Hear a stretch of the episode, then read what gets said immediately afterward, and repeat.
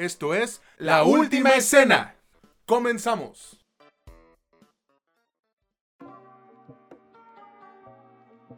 ¿Qué tal? ¿Cómo están todos amigas, amigos o como ustedes gusten identificarse? Bienvenidos a un nuevo episodio de este que es su podcast favorito sobre cine y series, La Última Escena, en donde ya saben que no es lo que te cuentan, sino cómo te lo cuentan.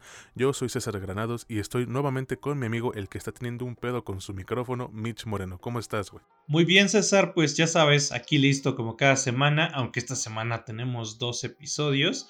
Eh, para hablar de esto que tanto nos gusta y tanto disfrutamos. ¿Tú cómo estás? Pues yo personalmente, güey, estoy bien.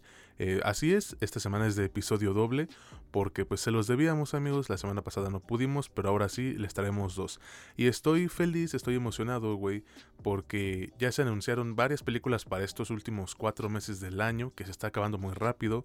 Entre ellas viene la de tu anime favorito, One Piece Red, la nueva película de, de esta chingadera que parece no acabar.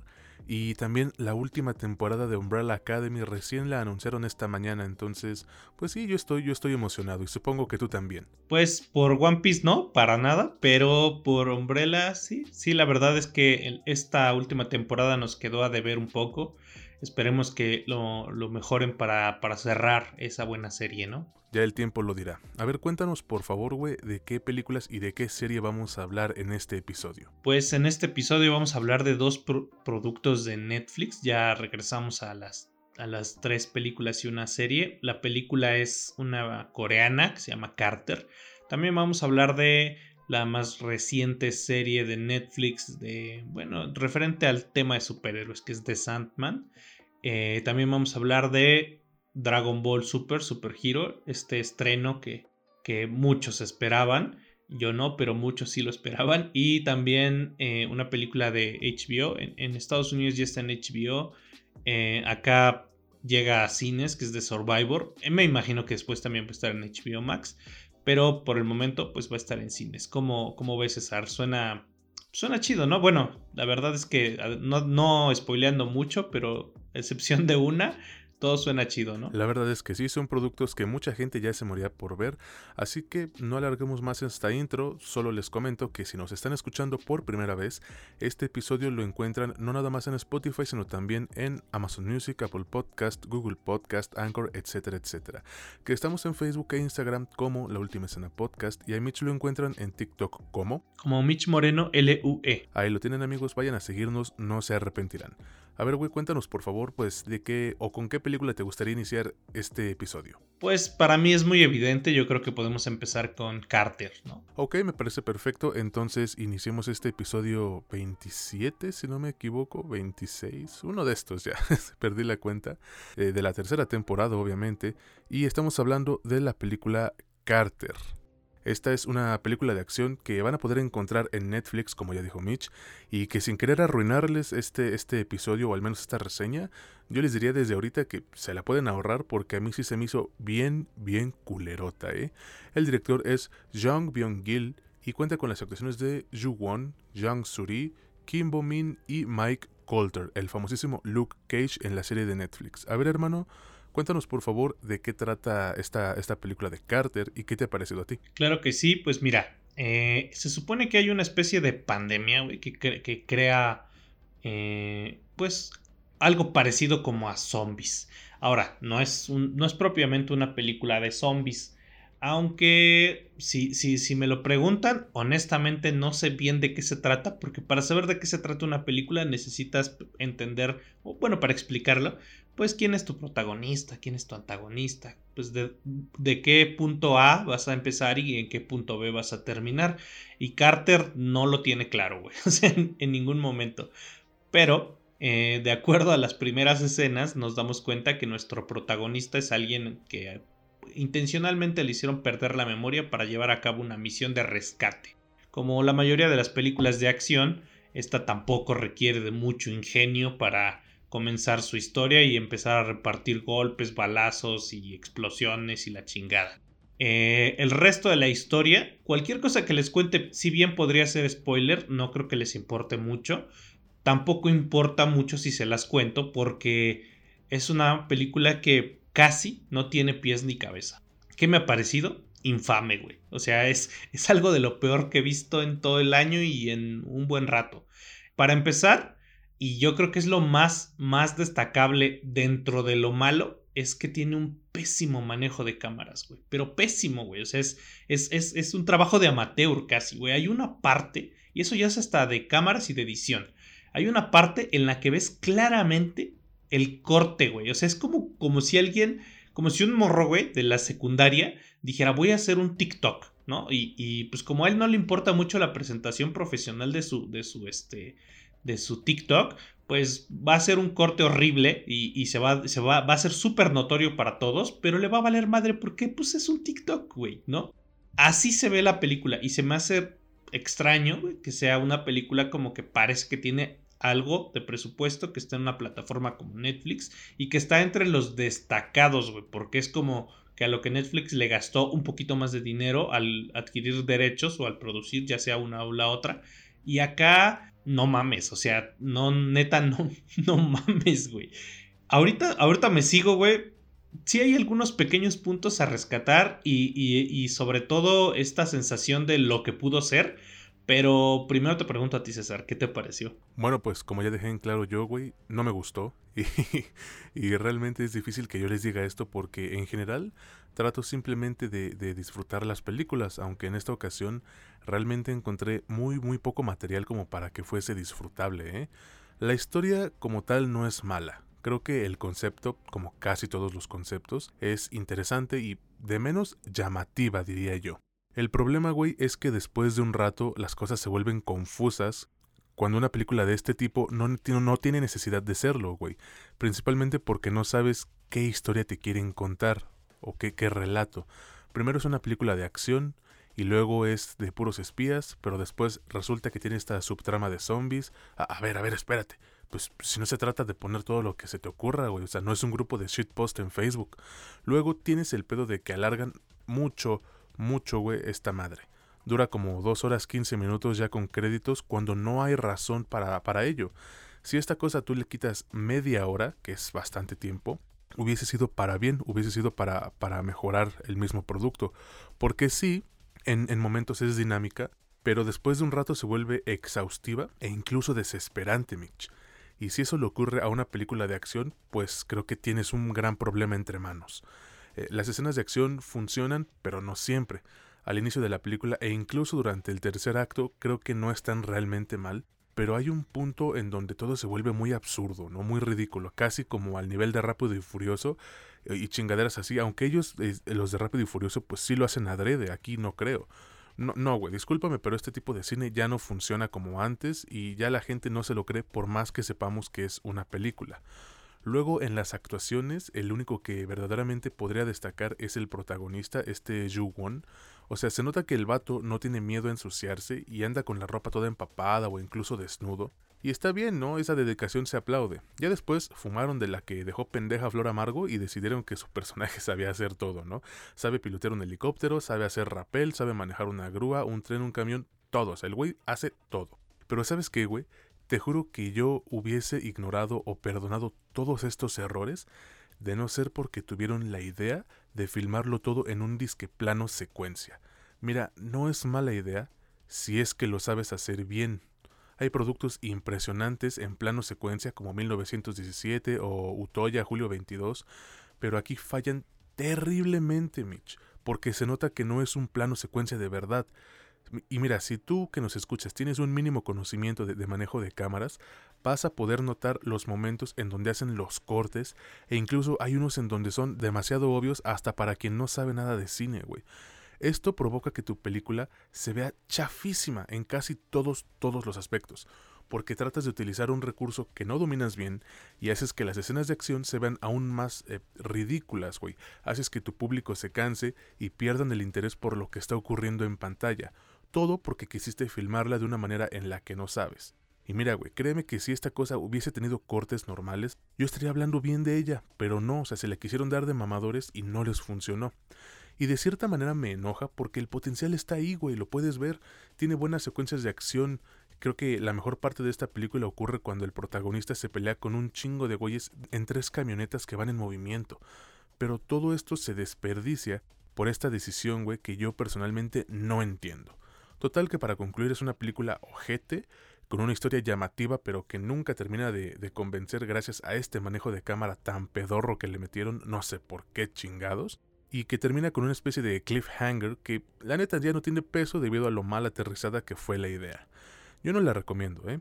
Y es difícil que diga esto. Sé que aquí predicamos que ustedes tienen la última palabra, aunque si de verdad valoran nuestras opiniones y su propio tiempo, se ahorrarán esta mamada de película. ¿No crees, Mitch? Pues mira, yo, yo soy de la idea de que, que sí, la gente tiene la última palabra. Va a haber a quien sí le guste, aunque lo dudo mucho, güey. Aquí sí tengo que hacer una, un par de precisiones, güey, y, y me parecen importantes, porque hay dos cosas. El cine asiático es súper distinto al, al, al, cine occidental. Eh, sobre todo en, en, la cuestión de las escenas de acción. O sea, lo que nosotros vemos como muy, muy exagerado, algunas partes de, de Asia lo ven como lo, lo, lo, normal. O sea, ellos, lo que acá es un vicio, o sea, que la gente quiera que todo sea más realista, más apegado a la realidad, más congruente con lo que sucedería en un mundo real, en Asia es muy bien visto imaginar mucho, mucho, por, mucho, muy por fuera de la caja, güey. O sea, eh, idear cosas ridículas, güey. ¿Por qué? Porque es el único modo en el que pueden ver cosas ridículas. O sea, no, no van a suceder en la vida real. La vida real tal vez para ellos es aburrida y puede que sea la enorme presión que tienen sus sociedades, que estas sean sus válvulas de escape y vean cosas así de ridículas. Pero no solo está ese pedo, sino que está muy, muy mal hecho. No sé hasta qué punto pueda tener éxito un producto así allá. No me puedo aventurar a juzgarlo de ese modo porque pues yo no soy parte de esa sociedad. Pero puede que sea una de las explicaciones que tenga algo con esta hechura tan pues tan amateur, güey, porque no, no hay otra manera de decirlo, o sea, es de, es de novato, es de becario, güey, del CUEC, bueno, ya no es el CUEC, ya es la pinche Escuela Superior de Artes Escénicas y Cinematográficas, este, pero de esa madre, güey, o sea, es como del güey de segundo semestre que ya dice, ya, ya cree que puede juzgar todo lo que existe en, en, el cine y se puso a hacer una película con sus compas y salió esta mierda, güey. ¿Qué sí resalto? Lo que sí es cierto es que no puedes hacerlo un plano secuencia, pero si hubieses tenido un buen director de fotografía, hubieras, utilizado las buenas tomas que lograron con un dron, porque hay muchas que están hechas con dron y que está piloteado como puta como Dios, güey.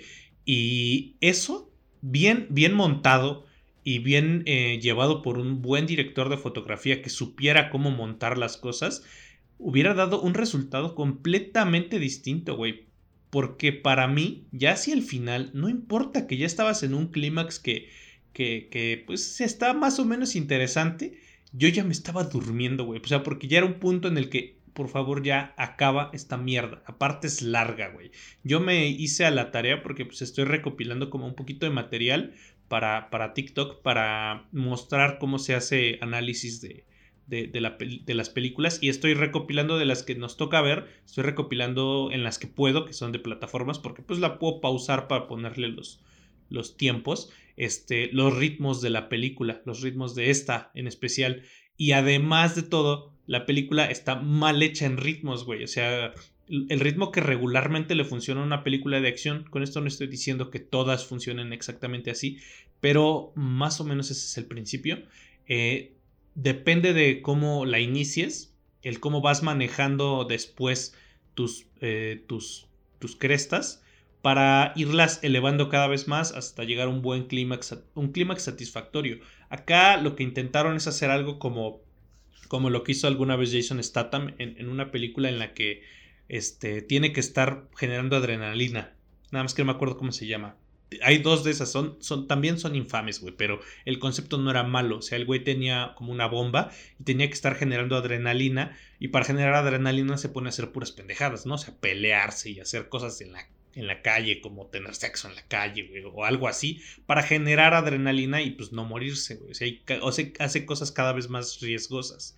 E, esta, esa película, pues se pensó que la idea del el cine de acción era pues tener puras escenas de acción no hay nada más falso que esto, güey. Nadie aguanta dos horas u hora y media siquiera de pura pinche escena vertiginosa. Nadie, güey, o sea, nadie las soporta. Por eso tienen que ser como dosificadas.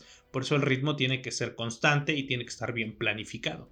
Acá le pasó eso, o sea, tal vez dijo, no, no, no, puras escenas de acción, todo el tiempo escenas de acción. Y te da pequeñas, muy pequeñas eh, cuestas y no, no, se permite utilizarlas adecuadamente por lo que no estás preparado para otra serie de escenas de acción y llega un punto en el que ya te valen madre, aunado a lo que ya se mencionó y que pues hace de esto un verdadero desastre. Yo con esto concluyo, honestamente se la pueden ahorrar, no tiene ningún sentido que gasten tiempo en esto, pero a final de cuentas ustedes son los jueces de, de los productos que les gustan a ustedes y si la quieren buscar, pues está en Netflix, ¿no? Exactamente, entonces, pues ya ustedes decidirán amigos, aunque de verdad les digo, ahórrensela por su bien. Vamos con el siguiente producto que sí es una mejora puta, güey, considerable, pero de a madres. Y me refiero a un trabajo llamado The Survivor, o aquí le pusieron Peleando por mi vida. Como ya dijiste tú al principio, este es un producto que originalmente había salido para HBO Max, pero solo en Estados Unidos. Y de cierta manera, güey, lo agradezco porque disfruté muchísimo verla en el cine, me pareció un muy muy buen trabajo. Esta película es dirigida por Barry Levinson y protagonizada por Ben Foster, Vicky Krieps, Billy Magnuson, Peter Sarsgaard, John Leguizamo, Danny DeVito, el icónico Danny DeVito, y Dar Susovsky. Mitch, por favor, cuéntanos de qué trata The Survivor peleando por mi vida y qué te ha parecido a ti esta película. Por supuesto, pues mira, acá es, es una película, bueno, sé que suena un poquito feo y en verdad que, no, no es la intención así como podría sonar, pero esta es una película más sobre una víctima del holocausto, que por supuesto que es una tragedia pues, enorme, pero resume un poquito lo que se ve en pantalla, ¿no? Aquí es, es, es un drama más o menos biográfico de la vida de Harry Haft. Bueno, de este lado del mundo nos contamos como todo el continente, se le conoció como Harry Haft, pero era Herzko Haft, ¿no? que es un, polaco que sobrevivió a un campo de concentración en el que tuvo que aprender y desarrollar habilidades de lucha boxística, o sea, pugilística, para entretener a los alemanes y, bueno, eh, lograr después escapar de, este, de estos lugares horrendos. Nos cuentan más o menos su vida como, como boxeador y lo que sufrió después del gran trauma de estar ahí. Y básicamente esto es lo que les puedo contar. ¿Qué, qué me ha parecido? Mira, eh, parece ya hasta un cliché de, de mi parte, güey, pero yo creo que eh, aquí vi dos películas, güey, y la primera me, me, gustó un chingo, y la segunda no tanto. En las dos aprecio bastante que el cuidado cinematográfico es, es excelente. O sea, el cuidado de lo que nos presentan en pantalla, los, los, tanto el filtro, los filtros, los colores, eh, todo ese manejo está muy bien, el montaje también está muy bien. Siento que podrían haberse ahorrado tal vez algunos minutos y, y eso puede que sea una cuestión como de montaje, pero no desmerece tanto a pesar de que tiene una duración de dos horas con ocho minutos, con todo créditos sí, es un poco, no, no un poco, güey, es mucho más dinámica que la anterior, que es una película de acción que se supone que es dinámica, güey. Esta en ningún momento sentí como que, como que ya quisiera que se acabara y para irme a la chingada. También hay que resaltar, güey, que la música está excelente, o sea, el orquestado de la música, pues bueno, es de Hans Zimmer, así que pues, sabe uno qué esperar y como ya hablamos en algún momento de, de, este, de este señor, no sé si tenga acá como un bot, güey, como que automatizó las cosas y hace bandas sonoras este, con un clic. Pero pues qué bueno, güey, porque le quedan poca madre, güey. Ahorita me sigo un poquito más con algo que me parece más interesante de, de, la película, como, como son las interpretaciones y propiamente la escritura del guion. Pero primero te pregunto a ti, César, ¿qué te pareció? Bueno, pues a mí me ha gustado mucho, güey. Creo que es un trabajo verdaderamente conmovedor y lleno de momentos que te emocionarán no solo por lo cruda que puede ser la historia, sino por la manera en la que nos lo han decidido contar, justamente como en el mantra de, este podcast, ¿no? que no es lo que te cuentan, sino cómo te lo cuentan. La historia te captura desde el inicio, y no porque sea la cosa más trepidante o llena de acción, ahí vemos el ejemplo de Carter, ¿no? que está llena de acción y es una porquería, sino porque no se toma mucho tiempo en, explicarte qué ocurre, van directo al grano desde el primer acto sin que deje de sentirse como un primer acto, güey.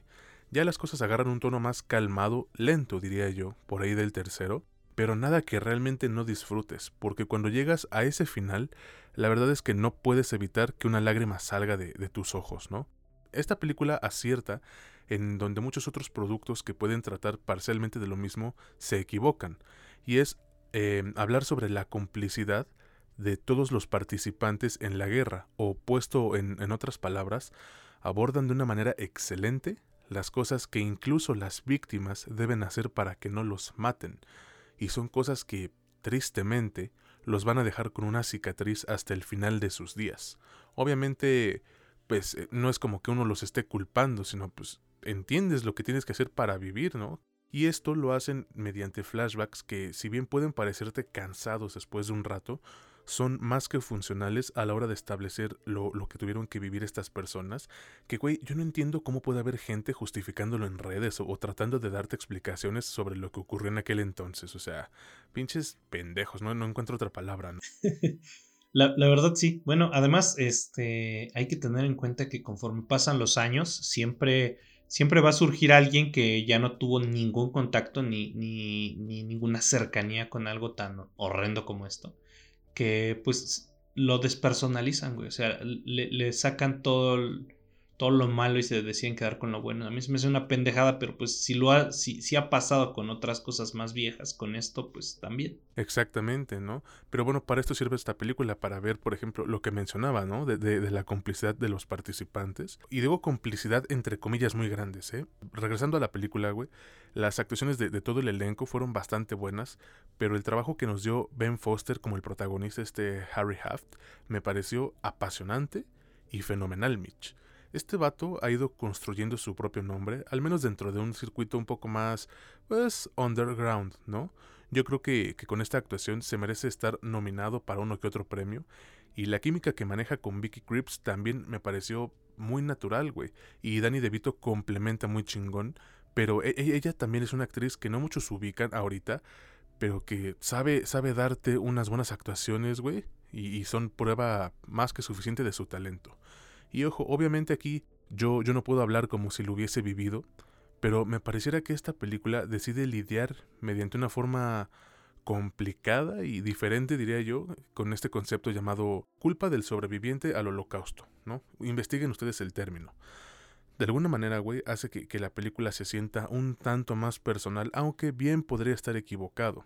Esta, esta, güey, esta película, The Survivor, es un trabajo en donde el aspecto del boxeo está casi siempre en segundo plano y sabes qué, no creo que sea algo enteramente malo, porque dudo que trate sobre esto, sobre puro boxear, a pesar de que sí es em, un aspecto fundamental para el desarrollo de la historia. Creo que más bien te quieren contar algo profundo sobre el peso que tienen las emociones como la ira, el enojo, frustración, tristeza, culpa y obviamente pues el deseo de vivir.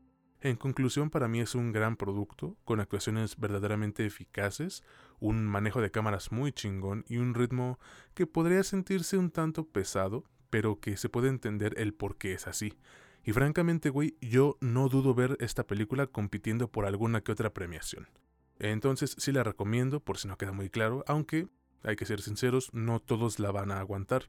Creo que este es un trabajo fuerte, emotivo, que pues sin ser Son of Soul o quizás Raging Bull, logra ganarse su lugar como una gran película autobiográfica. ¿Tú, qué piensas? Pues eh, mira, yo también estoy de ese lado, güey. Yo, yo igual quiero resaltar eh, la gran actuación del protagonista. O sea, hace un trabajo excepcional, transmitiéndonos las emociones que, que son complicadas, güey, de, de transmitir porque, vaya, eh, imagínate tú, güey, yo, yo, yo es lo que son ejercicios que uno trata de hacer, ¿no? Imagínate que estás en el set y te dicen, pues te tienes que poner triste porque alguien se murió. Dices, ah, pues va, me acuerdo de alguien que se me haya muerto. Mi perro, güey, inclusive si no has tenido una pérdida, este, como tus padres o algo así. Y pues se te hace fácil. Inclusive los actores tienen sus propios métodos o sus propias escenas en, en la mente que hacen fácil este tipo de, de cosas, güey. O sea, recuerdas un momento en específico que siempre te quiebra, güey. Que te va a seguir quebrando hasta que te mueras, güey. Si te dicen, no, pues ponte feliz y, recuerdas algo. O sea, proyectas, vaya. Pero, ¿cómo le haces, güey, para que en un set le digas a alguien, oye, este, trata de fingir estrés postraumático, güey? Pues está cabrón, ¿no? O sea, porque no, no es como que sea muy sencillo, güey. No, es, no es muy fácil transmitir esa angustia eh, ya internalizada, o sea, ya que sabes tú que no pasa nada, que sabes tú que ya estás, que ya estás bien, que, ya estás este, a salvo. Sin embargo, eh, sigues, sigues este, procesando el trauma, sigues teniendo eh, reflejos y transmitir eso en pantalla es súper complicado, güey, súper, súper complicado. Y aquí lo logra, güey, lo logra con, con bastante éxito, lo que pues yo también suscribo, creo que debería de estar por ahí incluido al menos en nominaciones a algunos premios. La película también creo que va a pasar por, por el mismo camino. No sé qué tanto éxito vaya a tener de ese lado. Luego depende mucho de qué tanta promoción le ponga la productora. Y ahorita Discovery Warner no tiene como propiamente mucha este, coordinación con sus productos. Así que quién sabe, ¿no? Quién sabe en qué vaya a acabar. Yo con esto concluyo. Eh, honestamente se las recomiendo muchísimo. Es, es, algo que vale mucho la pena ir, irlo a ver. Y algo que sí tendría que decirles es que como reserva no vayan pensando que van a ver una película de boxeo como Rocky. Este, y vayan más bien pensando en que van a ver la película de alguien que sobrevivió al holocausto y que tiene una manera particular de contar su experiencia en ese, en ese sitio y en ese periodo tan oscuro de, de la humanidad, ¿no? Pues ahí lo tienen amigos, de verdad se las recomendamos con amplitud. Ahora pasamos al siguiente producto que es uno de los que más se esperó aquí en, en, en, México o quizás en toda Latinoamérica y me refiero a la película de Dragon Ball Super Super Hero. Como dije, uno de los estrenos más esperados por la gente calva y que ya debiera checarse la próstata. Y creo que dentro del plano general de, Dragon Ball no es realmente un producto malo, no es perfecto obviamente, pero con esto podría decirse que, tiene para cumplir, ¿no? El director de esta película es em, Tetsuro Kodama y para Latinoamérica contó con las voces de Carlos II y Luis Manuel Ávila, quien de ahora en adelante le dará la voz a Gohan. Además están las participaciones de aquellos actores de doblaje y actrices que todos conocemos y queremos como Mario Castañeda, René García, Lalo Garza, Circe Luna, Octavio Rojas, Ricardo Brust, José Luis Orozco, Rocío Garcel, etcétera, etcétera. A ver, hermano, por favor, cuéntanos de qué trata Dragon Ball Super Super Hero y qué te ha parecido a ti esta nueva película. Claro que sí, pues mira, eh, en esta película, como en todas las películas y como últimamente ha sido con Dragon Ball, un viejo un viejo villano que es la patrulla roja trata de revivir, encuentra al nieto del Dr. Hero y lo contrata para crear unos nuevos androides para tratar de deshacerse de los guerreros Z, ¿no? Le venden la idea al nieto que no es propiamente malo, eh, o sea, no, no es propiamente malvado, más bien esa sería la palabra.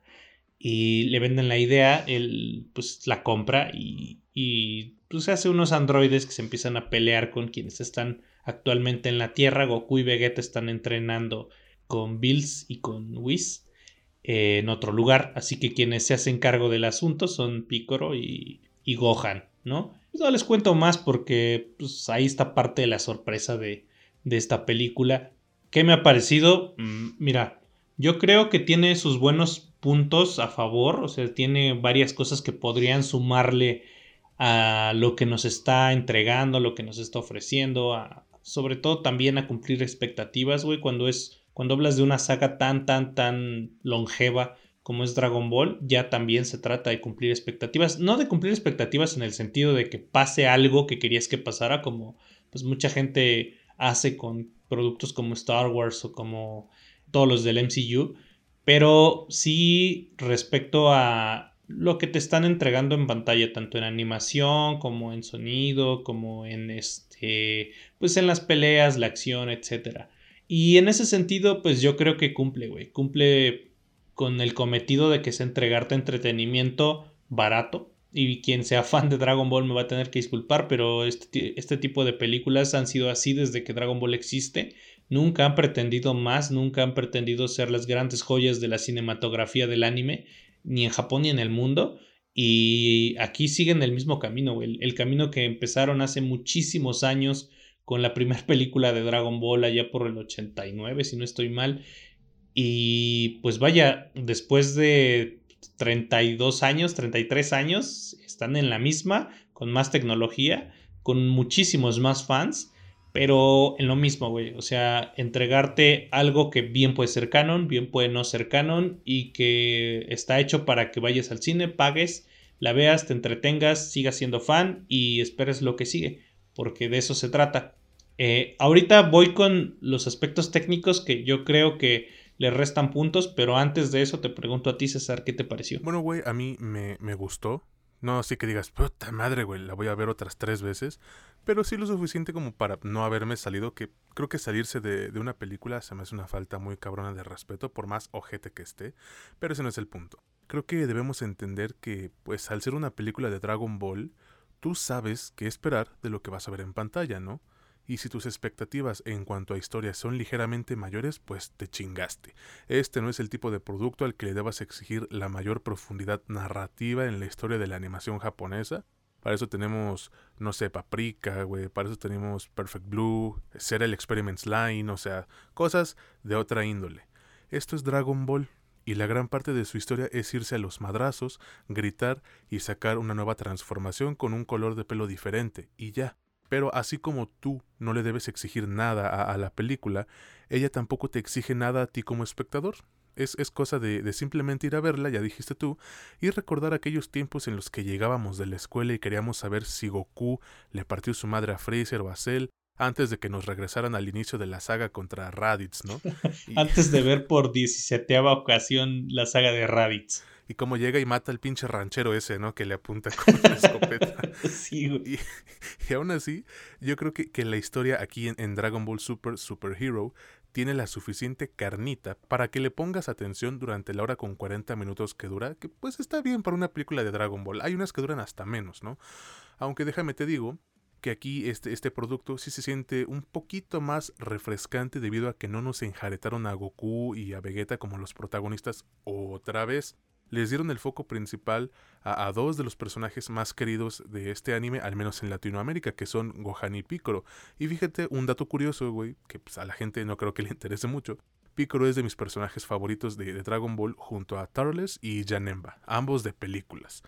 La animación aquí, em, porque es algo de lo que también se ha estado hablando, es un arma de doble filo. Porque sí es, es grato ver que se tratan o que traten de salir del molde y hacer la primera de Dragon Ball en 3D, eh, o enteramente en 3D, pero ¿qué sucede? Que para ciertos momentos, principalmente de peleas, no le beneficia tanto como yo pensaba.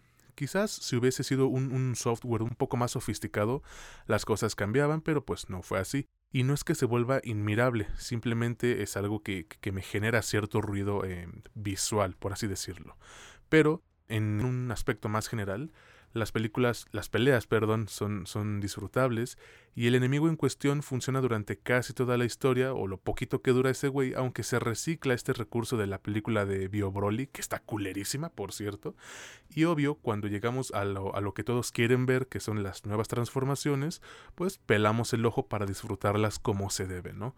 Obviamente aquí también vamos a hablar del doblaje que tiene la película porque lo apoyamos, lo hemos dicho varias veces, y además es lo que muchos estaban esperando, ¿no? La, nueva voz de Gohan. Y déjame decirte que para mí Luis Manuel Ávila no hizo un mal trabajo, Mitch. Muchos piensan que es su, su primer papel en esta rama de la actuación y no. Él ya tiene uno que otro personaje en su currículum. Obviamente se nota la diferencia con un veteranazo como Carlos II, pero creo que Luis Manuel Ávila no lo hizo nada mal. Y pues la neta es que cumple para hacer una de sus primeras producciones grandes en ese aspecto. Además aquí pues le vamos a desear el mejor de los éxitos en los futuros proyectos que tenga dentro del doblaje. Estoy seguro de que eh, Luis Alfonso Mendoza está orgulloso donde sea que se encuentre. Ay, güey, me pone sentimental esto, ¿no? Total, ya para, para concluir, creo que es una película más de Dragon Ball, sí, que pues si bien no se acaba de beneficiar al 100% de su animación, tampoco la detiene de ser un producto entretenido y con buenas actuaciones por parte del elenco en Latinoamérica. Yo no sé si vaya a volverse canon o no, y francamente, Mitch, no me importa mucho. Yo sí se les recomiendo y por supuesto que los fans de 35 años que se niegan a madurar, a crecer, la van a adorar.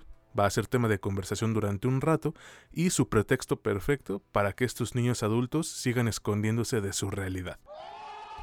¿Tú qué opinas, Mitch? Yo aquí concuerdo, o sea, yo, yo pienso que la, la cuestión es con qué expectativas vas. Hay gente que en esta onda, ya lo he repetido mucho, güey, pero últimamente tenemos esta, esta idea de que todo tiene que ser súper serio, güey, todo tiene que ser canon, todo tiene que seguir una continuidad tan congruente y tan minuciosamente pensada que cualquier pequeño error de continuidad eh, casi queremos crucificar al responsable, ¿no? Y pues mira, si vas con esa idea a ver, a ver esta película, pues directamente pienso que eres pendejo, güey, porque Dragon Ball nunca ha sido así. Ha sacado productos que rompen su propia continuidad infinidad de veces y no ha tenido jamás problema con ello, porque pues no se toma en serio sus películas. Algunas podrán haberse vuelto canon de algún modo, eh, pero la mayoría están fuera de su canon. Y no les interesa, güey. No les interesa mostrar historias que están fuera de. que no tienen absolutamente nada que ver con la historia. Que. Bueno, no absolutamente, pero casi no tienen nada que ver. Son simplemente como ideas que de pronto dijeron así como, oye, ¿y si Freezer tiene un hermano, güey? ¿Y si hacemos que se partan su madre con él? Ah, pues suena bien, güey, va, vamos a hacer eso.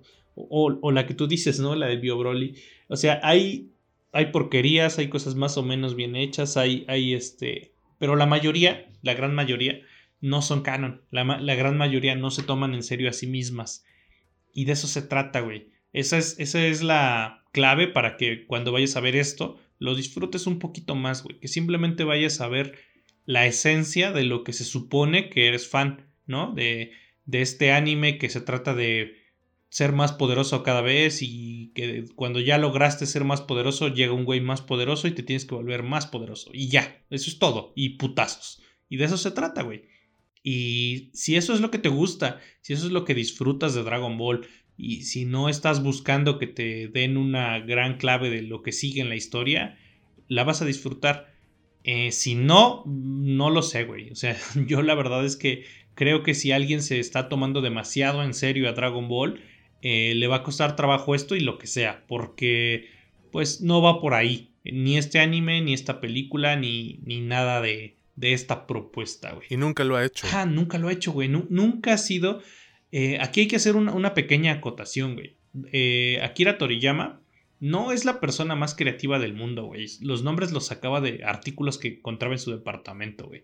Este, así tal cual. Por ejemplo, este, me parece que si Bulma creo que significa algo como rizador de pelo, güey. No sé, una madre así, güey. Su hermana, que sale en, el, este spin-off del Juco, de Juco, el, marciano ese, este, significa, creo que mayas, güey, o algo así, o sea, como mayones, como, como leggings, güey, en japonés. Y así son la mayoría de sus, no la mayoría, casi todos los nombres no es la persona más creativa. Sin embargo, en este producto que, pues, obviamente bien se basó en, la leyenda de Wukong, el, dios, el dios mono de, Japón, él decidió que pues, solo llegaría hasta Freezer, hasta la saga de Freezer, cuando Goku se vuelve Super Saiyajin y muere en, en, esta pelea. Y ahí ya se acabó, güey. O sea, era todo el, todo el Dragon Ball que íbamos a ver, pero pues un superventas de ese tamaño, de esa, de esa magnitud, no podían dejar que muriera y pues fue prácticamente orillado a seguir la historia pese a que él ya no quería. Y lo ha declarado varias veces que todo lo que siguió, tanto en la saga de Cell como en la saga de Majin Buu y lo subsecuente, ha sido ya como, pues vamos, ya que estoy obligado a hacer esto, pues vamos a echar coto. Y es lo que ha hecho, güey. Y se nota. Así que quien espere más, no sé por qué lo hace, güey. Con esto cierro, yo, yo personalmente creo que eh, los fans ya la vieron, o sea, no hace falta que se los digan. Y quienes no sean fans, pero estén ahí necesitando un pequeño empujoncito, yo creo que eh, vale la pena. Porque aparte si es una propuesta visualmente distinta, como, como bien apunta César, puede que en algunos momentos tenga algo de dificultad para verlo. Yo no encuentro yo no encuentro carencias visuales, pero sí encuentro que este tipo de animación eh, se trata mucho de que te acostumbres a él, que porque no, no es algo que acostumbremos el, verlo. Es complicado animar así, pero de hecho yo creo que va a ser el futuro de, de la animación japonesa porque eh, representa muchos ahorros en cuestión de tiempo a la hora de realizar animación. Así que es muy probable que sigamos viendo cosas de este tipo y que pues vayan innovando para que sea menos agresivo a, la vista. Si la quieren ver, pues actualmente está, está en cines. Yo creo que va a estar un buen rato porque al menos en Estados Unidos y Canadá fue un putazo de taquilla y que lo más probable es que Latinoamérica siga sus pasos y esté por ahí todavía unas cuantas semanas en cines, ¿no? Pues mira, agregando un poco más a este dato que acabas de decir, esta película de Dragon Ball Super Super Hero es la número uno en prácticamente todos los cines de Latinoamérica, por si tenían duda de, de, la popularidad y el cariño que se le tiene aquí a este anime, ¿no? Pero ahora sí vámonos con el siguiente producto, el final ya de este episodio, antes de eso, Mitch, por favor, cuéntanos en qué plataformas pueden escuchar este podcast. Claro que sí, nos encuentran en Spotify, en Apple Podcast, Amazon Music y en Anchor. Pueden encontrarnos en Facebook e Instagram como La Última Escena Podcast y a mí me encuentran en TikTok como Mitch Moreno LUE. Pues ahí lo tienen amigos, ya saben, vayan a seguirnos, no se arrepentirán y si les gusta este producto, regálenos unas 5 estrellitas en Spotify para que llegue a más personas. Y ahora sí nos vamos con, como les dije, el producto final de este episodio. Es la serie, algo atípico a lo que hacemos realmente, pero creo que lo vale. Y estamos hablando de la primera temporada de The Sandman. Esta es una serie de Netflix que a casi todos nos ha sorprendido y nos ha dejado con un gran sabor de boca por lo buena que es, güey. Y desde ahorita yo les podría decir que se volvió una de mis favoritas. Le cedo la palabra a Mitch para que nos cuente de qué trata esta serie y qué le ha parecido a él. Por supuesto, pues mira, siguiendo, aquí sí es una cuestión como de, de seguir el material de origen. Eh, Sandman son, bueno, aquí en México fueron 10 volúmenes con historias que si bien no son propiamente independientes, no son tampoco propiamente consecuentes.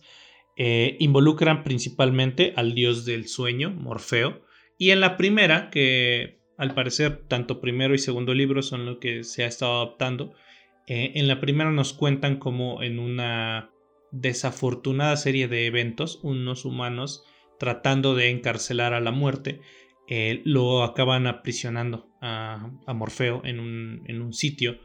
Y pues bueno, esto dura aproximadamente 100 años, su encierro, lo que pues genera otros problemas porque él es quien está en control de lo que se traduce como la ensoñación, que es el mundo de los sueños. Ahí propiamente nos explican por qué los sueños son, son importantes, por qué pues Morfeo es importante y las consecuencias que podría tener el que esté él encerrado en, en un lugar. Después de un rato, pues obviamente es liberado y es cuando empieza toda nuestra historia, ¿no? Eh, no les voy a contar más porque aquí sí vale muchísimo la pena que no les cuente nada y lo vean con sus propios ojos porque me ha parecido una de las series más impresionantes de este año y de varios años. También se ha vuelto una de mis favoritas. Yo no esperaba tanto de esto. No esperaba más allá de un Lucifer, güey, que, que, que si bien es una serie pues medianona, nunca pretendió demasiado te deja satisfecho. Yo esperaba lo mismo de The Sandman, güey, porque aparte pues son de la misma compañía, ¿no? Bueno, o sea, es, un producto intelectual de la misma empresa. Y dije, bueno, pues es probable que nos entreguen algo así. Pues no. no, la neta es que está muy lejos de la calidad, de la máxima calidad que nos entregó Lucifer. Esta, esta serie está hecha con un cuidado impresionante, güey. Es, es, evidente que Neil Gaiman, el creador del personaje, el creador de las historias, se esmeró mucho en encontrarle un hogar apropiado en el que le permitieran la libertad creativa, el dinero, sobre todo, porque pues es costoso. se, habla de que cada episodio costó más o menos como 15 millones de dólares y que a la par le permitiera tener al equipo que, se le, que le interesara, ¿no? Estuvo también involucrado en la creación, en el cast, en la escritura David S. Goyer y es evidente, güey, que ese cuidado, eh, ese cariño que le tiene ese personaje es el personaje más famoso que tiene. Que tiene bueno, no sé, güey. Podría ser que Lucifer. Lucifer, de hecho, aparece pues por primera vez en, un cómic de Sandman, bueno, en una de las historias de Sandman. El que conocemos, ese, ese, ese, este, ese Lucifer de la serie, del de Tom Ellis, originalmente pues salió de ahí, es de la mente de este vato. Y bueno, ahora yo creo que el más famoso se va a volver este. Él es el que más cariño le tiene, en los cómics sí es el más famoso.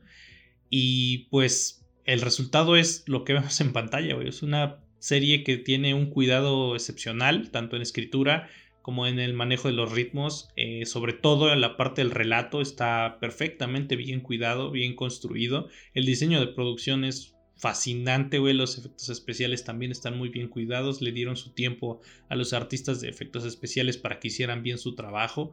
Sonorización, musicalización, las interpretaciones también están en su lugar. Vaya, esta es un...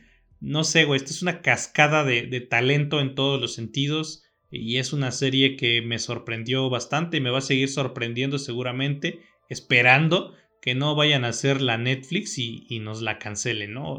antes de continuar, güey, antes de continuar halagando a esta madre, te pregunto a ti, César, ¿qué te pareció? Pues me encantó, Mitch. O sea, de qué otra manera lo puedo poner, ¿no? Me parece una serie fantástica, como debía ser, y creo que ha valido totalmente la pena esperar tanto tiempo para que al fin adaptaran estos cómics o novelas gráficas, porque esto se viene planeando, corrígeme si estoy mal, desde el 2011-2013, ¿no, güey? Sí, de hecho, este, bueno, cuando él se hablaba, cuando se habló de, de, la primera adaptación de esto, ni siquiera se estaba planeando para que estuviera en streaming, iba a ser un producto para CW. Eh, bueno, fue el, el primer candidato a... Qué bueno que no pasó, cabrón. Sí, la verdad es que se agradece que haya llegado a Netflix porque cabrón, qué putazo fue esta serie, ¿eh? Me, agrada a mí que, que, la historia sea sorpresivamente fiel a su fuente original. Digo, no es una calca al 100% porque pues qué flojera ver lo mismo, pero esa fidelidad que tiene de Sandman sigue plasmada pese a que se hicieron cambios para que se adaptara de la mejor forma posible, güey. Hay gente que se queja por, ay, es que muerte no es así, güey. bueno, ya, hablar de esto es innecesario, la neta. Ahora, no sé si tú te diste cuenta, o, si lo hicieron a propósito, güey, pero mientras ves los episodios, todo lo que nos cuentan pareciera sacado irónicamente de un sueño, y hace que las cosas no se sientan ridículas o absurdas. Ese detalle en particular a mí me pareció maravilloso, güey, porque hace que tu imaginación se involucre con lo que estás viendo en, la pantalla. No nada más eh, te deja ahí como, como probaditas, sino que te envuelve y hace que tú quieras de alguna manera imaginar un mundo similar a esto. Además de que visualmente es impresionante. Se, se nota que le metieron un buen billete, como tú dijiste, porque hacer un mundo así de vivo y de gráfico no es barato, ¿eh? no sale barato. Se ve impresionante y llena de colores o de los colores adecuados para la situación que te presenten en cada momento las actuaciones a mí me gustaron mucho, a pesar de que el protagonista siempre anda con cara de que alguien se pedorreó y él se lo fumó todito. Y, fíjate que, supieron, o supo más bien complementarse con todos aquellos con los que compartió escena, güey. Así fuera un solo ratito con, por ejemplo, Deseo, con Joanna Constantine, con el pinche cuervo que si ustedes eh, se dieron cuenta, la voz del cuervo se la da Oswald Patton, que hace la voz de Modoc en la caricatura que reseñamos aquí y que ya cancelaron. Pero bueno, fuera de esto, güey, la neta es que para mí la serie se la roba este Boyd Holbrook, el vato que interpreta a, Corinthian. Este güey tiene una facilidad para hacer unos personajes, eh, no diría complicados, pero pues quizás extremistas, güey, en su forma de pensar. No sé, me parece un, muy buen actor este Boyd Holbrook, a pesar de que pues, hizo la de Depredador en el 2018 y él fue lo mejor de esa película. Pero aquí es, a mi consideración, el... ¿cómo ponerlo, güey? El aspecto más fuerte en cuanto a actuación en, en The Sandman.